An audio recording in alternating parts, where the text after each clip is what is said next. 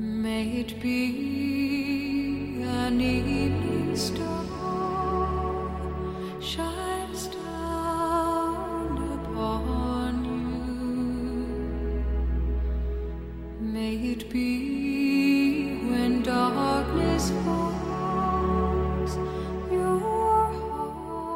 好，这是水塔说的第五期。上一期我们简要辨析了 B 级片、剥削片和邪典片的共性与特性，以及利用《极速追杀》系列电影作为参考范本。那么今天我们将进一步深入邪典电影的世界，确切说是进一步深入邪典电影导演的世界。那么今天我们继续来聊一聊为什么我们这么 cut 邪典电影。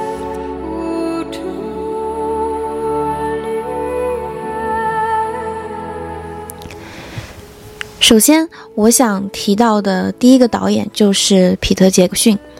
彼得·杰克逊对于大家来说是非常熟悉的，随便罗列他的几部作品就是耳熟能详，比如说《指环王》《霍比特人》《可爱的骨头》等等，这些都是以真人实景的方式拍摄的史诗级别魔幻电影。但拍摄这种现象级大片的导演，其实来自新西兰这片远离好莱坞的土壤。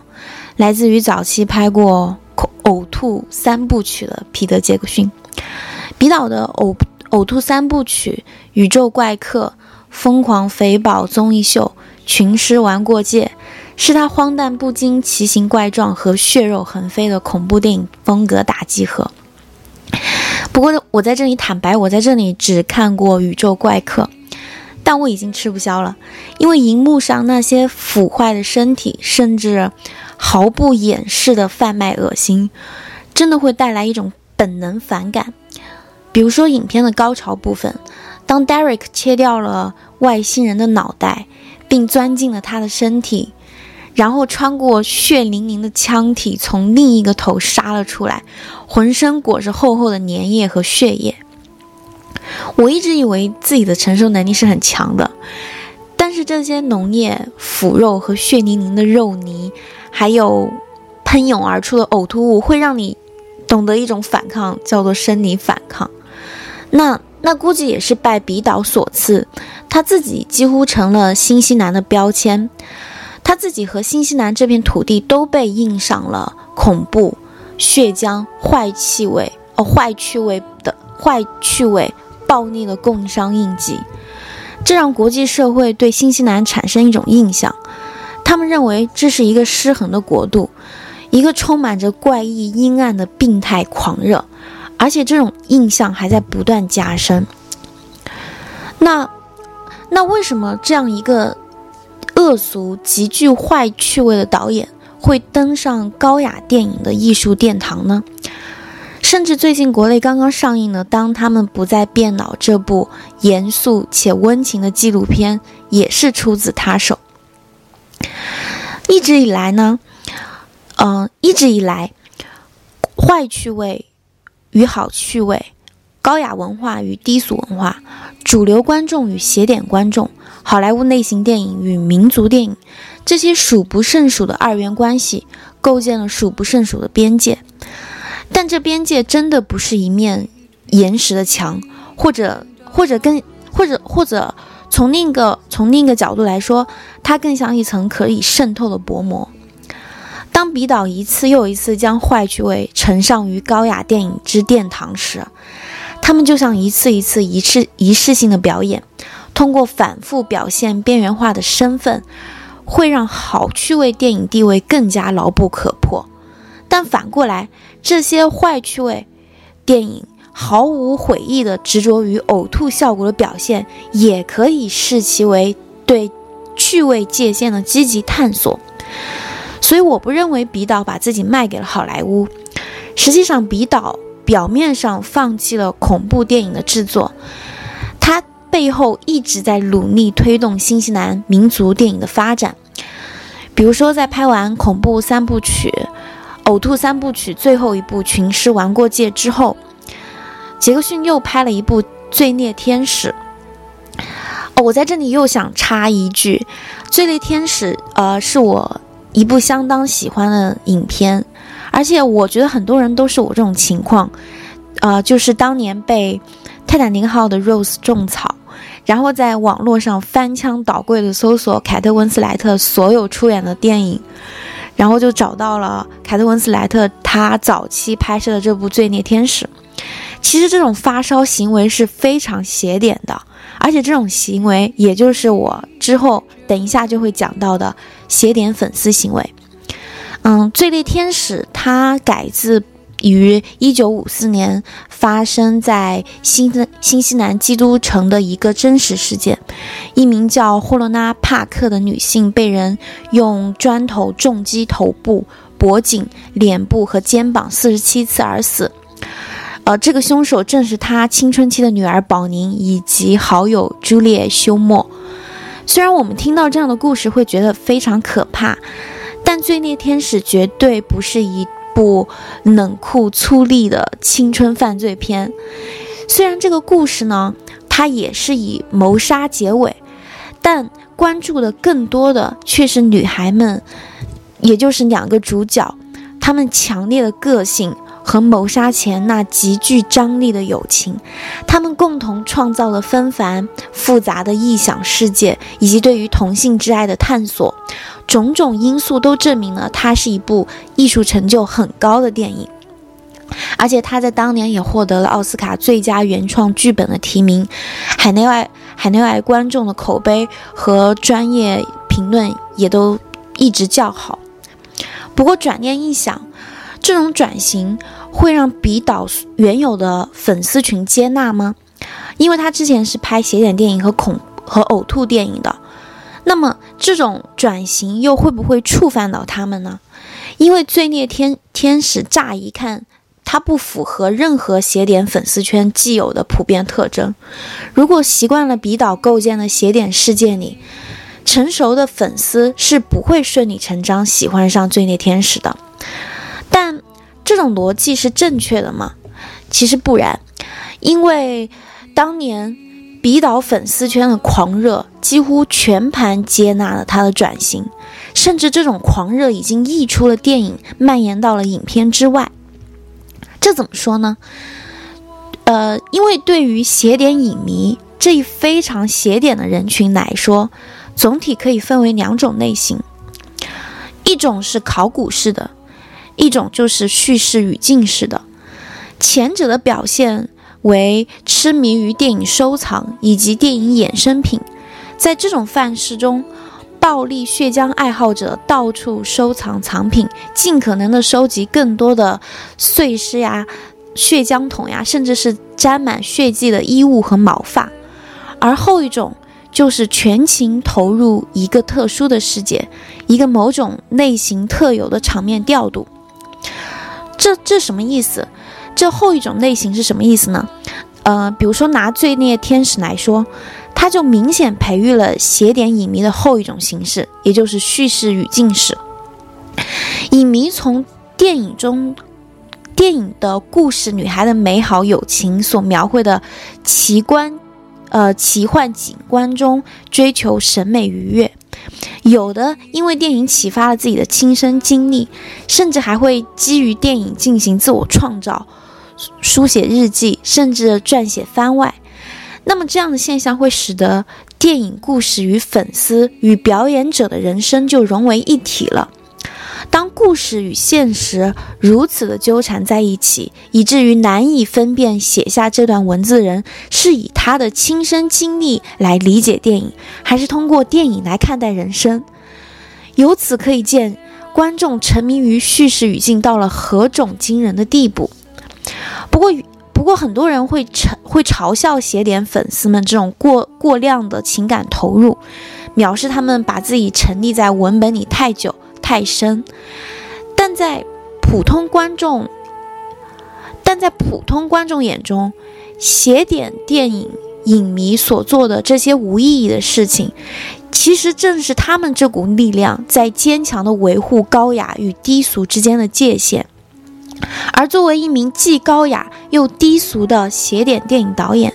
比导独树一帜地构建了邪典作者的概念，揭示出作者这样高度自负的现代人是如何同时获得高雅趣味和低级趣味，两个群体的。那么在这儿呢，我们又有了一种文化地理学现象。我们与其将趣味等级的存在看作一种一成不变的，不如把血浆暴力片中反复出现的作呕情节视为摧毁好趣味的边界的一种手段。那么边界就不再是维护霸权的樊篱，而是重新协商的场所。在这里，中心与边缘之间的关系或许就可以被改写。而且在比岛这儿，趣味话语中预示着民族的和世界的电影话语。这些风头强劲的新西兰恐怖邪典片本身，以及他们对于好趣味的挑拨，可以理解为对中心、边缘这这一这一辩证法的揭露。因为这种辩证法支配着非美国之外所有国家的民族电影。比如说新西兰电影、亚洲电影，甚至欧洲电影，他们就始终屈居于美国好莱坞的霸权之下。但是，当异国的电影产业专门制作小众电影，拥有大批忠实观众，并成为某种电影的可靠来源，那好莱坞严防死守的中心地位就有点去合理化了，而且好莱坞无可争辩的霸权地位也就没有那么突出了。所以，比岛用他亲身的经历证明，在民族电影、世界电影、高雅电影和低俗电影在世界范围内吸取更多的观众，不仅用邪典电影确保了它的资本来源，也能让新西兰本土产生更大规模的商业制作。就比如说《指环王》，比岛用他自身的努力争取大型项目，为新西兰电影业带去了。培养电影专业从业从业者，发展基础设施的机会，还有资本的涌入和国际社会的关注，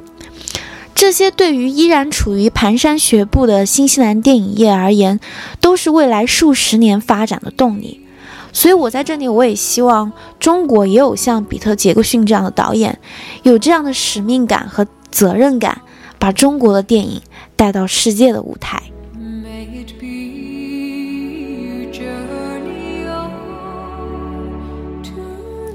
嗯，好啦，嗯，这就是彼得·杰克逊，而且彼得·杰克逊我也就讲到这里。我今天还必须提到另外一个导演，也是我不得不需要提到的导演。那这个导演就是自带邪点光环的达尼奥·阿金图。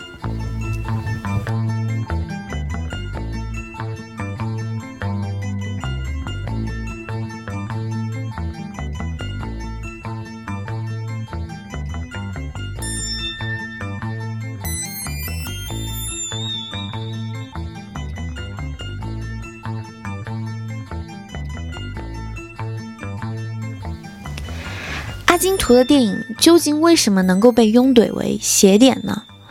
为什么在电影界竟然有一种现象叫阿金图现象呢？在做了一些影评人和编剧之后，阿金图在一九七零年当上了导演。和比岛一样，他作为电影早期也有自己的三部曲，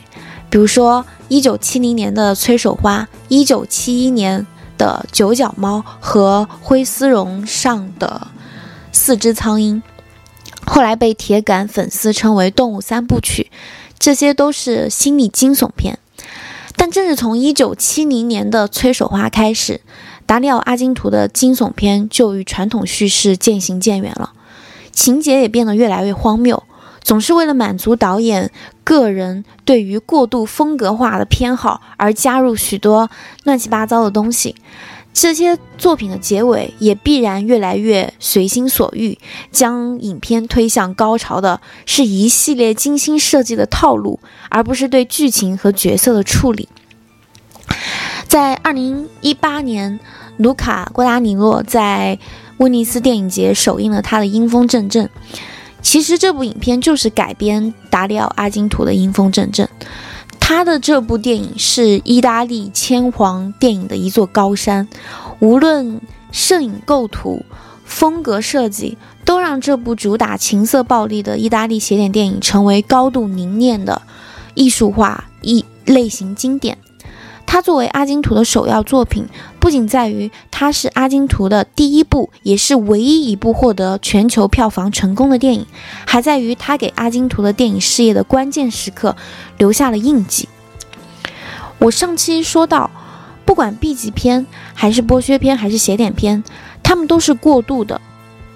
而这种过渡性特别适用于阿金图的电影。比如说，他的电影有很多，嗯，非常多的运动镜头。他的一部电影叫做《黑影》，他呃，其中就有一个场景非常壮观，在一个长镜头里，呃，装在升降机的摄影机从房子的一楼爬升到楼顶，然后又转到房子背面。他的电影有一系列的跟拍镜头和摇镜头，还有非常规的摄影角度和怪异化的碎片化剪辑。人们或许可以从这个角度来思考过度的暴力场面和景观性对于电影的不断不停的打断，而且这么多细致的剪辑和拉长的死亡场面大行其道。似乎一再超越了叙述所所需的所需的必要性。还有一个还有一个例子，就是在《夜深血红》中，一位不不幸的受害者，先是被自己公寓里传出的童谣吓得够呛，接着他就遭到电动娃娃的攻击，又被火棍打中了后脑勺，碎裂的牙齿掉在了桌边，然后最后一根刀刃又穿过他的喉咙。插进了桌面，这个场面，嗯，可以说真的没有必要做到这么血腥、这么邪点，而且整个过程又伴随着 The Goblin，他他这个风格音乐，Goblin 音这个乐队的音乐是非常，他的风格非常鲜明，又非常古怪古怪。这个意大利摇滚乐队的作品大量出现在阿金图一九七五年之后的电影里，而且很多人觉得他的音乐在阿金图的电影里变得有些喧宾夺主，这也成为了这种过渡性的某种潜在的源头。而且阿金图的电影也可以视为叛逆性的，它不仅颠覆了好趣味的特定概念，而且还颠覆了既有的性道德。比如说，阿金图的批评者就指出，他的电影是如何热衷于表现模糊的性取向和和不确定的性别认同，女性角色总是带有男性气质，而男性气质又非常的女性化。这种这种性别含糊不仅表现在变态杀手的外表上，也渗入了身份认同的本质之中。但